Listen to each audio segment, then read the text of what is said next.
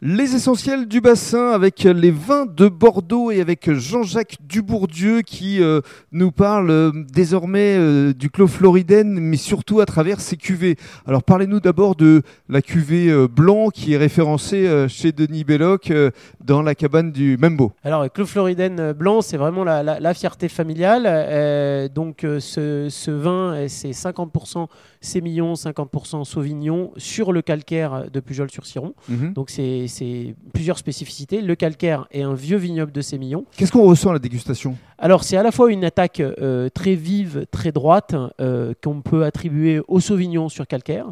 Et puis en bouche, une onctuosité, et c'est ça qui fait aussi le succès de Clos c'est que c'est pas qu'un vin de puriste euh, très droit, parfois voire un peu un peu vif. C'est aussi un vin qui a un vrai côté gastronomique avec une onctuosité et qui ainsi peut plaire au plus grand nombre, à la fois euh, à l'amateur un peu averti et aussi aux, aux consommateurs un peu plus néophytes. Alors, il y a énormément de cuvées, évidemment, dans le cadre du Clos Floridène, et euh, notamment un rouge qui est référencé aussi sur Arcachon. Oui, Clos Floridène produit aussi un excellent grave rouge à dominante Cabernet Sauvignon. Euh, que on peut trouver euh, ici à Arcachon, à- au club Plage Pereire, ainsi qu'à l'hôtel de la ville d'hiver, chez mes amis Olivier et Nathanaël Aranou, Mhm. et qui aussi servent du Clos Floridène blanc. Et là, de la même façon, euh, à la dégustation, qu'est-ce qu'on ressent? Alors, euh, euh, rouge est vraiment un, un grave euh, un peu plus typique dans le sens où il est sur un vrai sol de grave. Donc là, on, on- on retrouve le cabernet sur grave avec ce côté euh, minéral, fumé, qui aujourd'hui rencontre aussi un vif succès, même si à l'origine, Clos Floridène était une propriété de blanc. Et il y a encore des gens qui disent Ah, je connaissais pas le Clos Floridène rouge, parce que longtemps, ça a été connu pour ce blanc.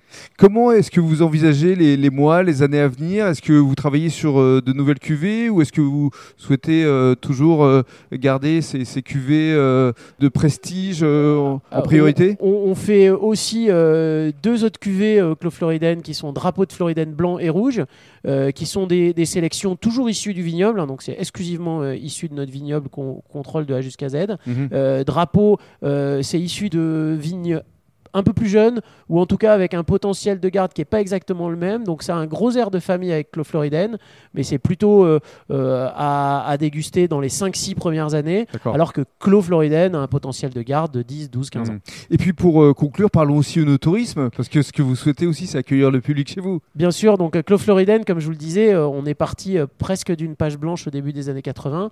Aujourd'hui, c'est un, un euh, éco-conçu, quasi autonome en, en énergie, et surtout attenant une petite maison d'hôtes euh, que vous pouvez d'ailleurs réserver sur Airbnb. Ça s'appelle Clos Floridène, la maison dans les vignes, euh, sur Pujol-sur-Ciron. Euh, donc une très jolie maison de vigneron typique, rénovée avec quatre chambres au milieu du vignoble. Alors, ce qui est formidable, c'est que justement, le mot de la fin, on va le donner à Denis Belloc. Merci beaucoup, euh, Jean-Jacques. Avec plaisir. Et euh, le public qui vient vous voir euh, à la cabane du Membo, bah, vous les envoyez justement au, au Clos Floridène. Parce qu'ils ont envie de découvrir justement euh, le vigneron et ses vignes. Alors, je ne les envoie pas. Ils y Ils y vont, vont Ils y directement. vont direct, tout seuls. Voilà. Et ça, c'est une preuve de succès également et de qualité euh, de la part euh, de Jean-Jacques, de, de l'équipe qui, qui produit le vin. Euh, Il n'y a pas tellement d'effet millésime, c'est-à-dire que depuis qu'on travaille ensemble, c'est toujours bon.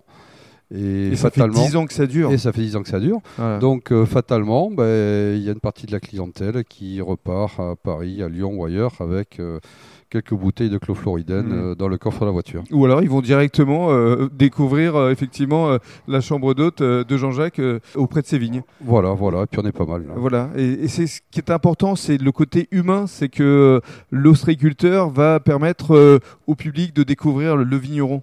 Et c'est tout l'intérêt et tout le sens de, de ces podcasts. Ouais, on mange rarement des huîtres avec un verre d'eau, donc c'est meilleur avec du blanc. Donc euh, voilà, fallait trouver le bon producteur. Et encore une fois, on prend un, un acompte hein, sur le paradis. Voilà, c'est ça, c'est ça. Merci Voilà. beaucoup. Avec plaisir. Merci Rémi.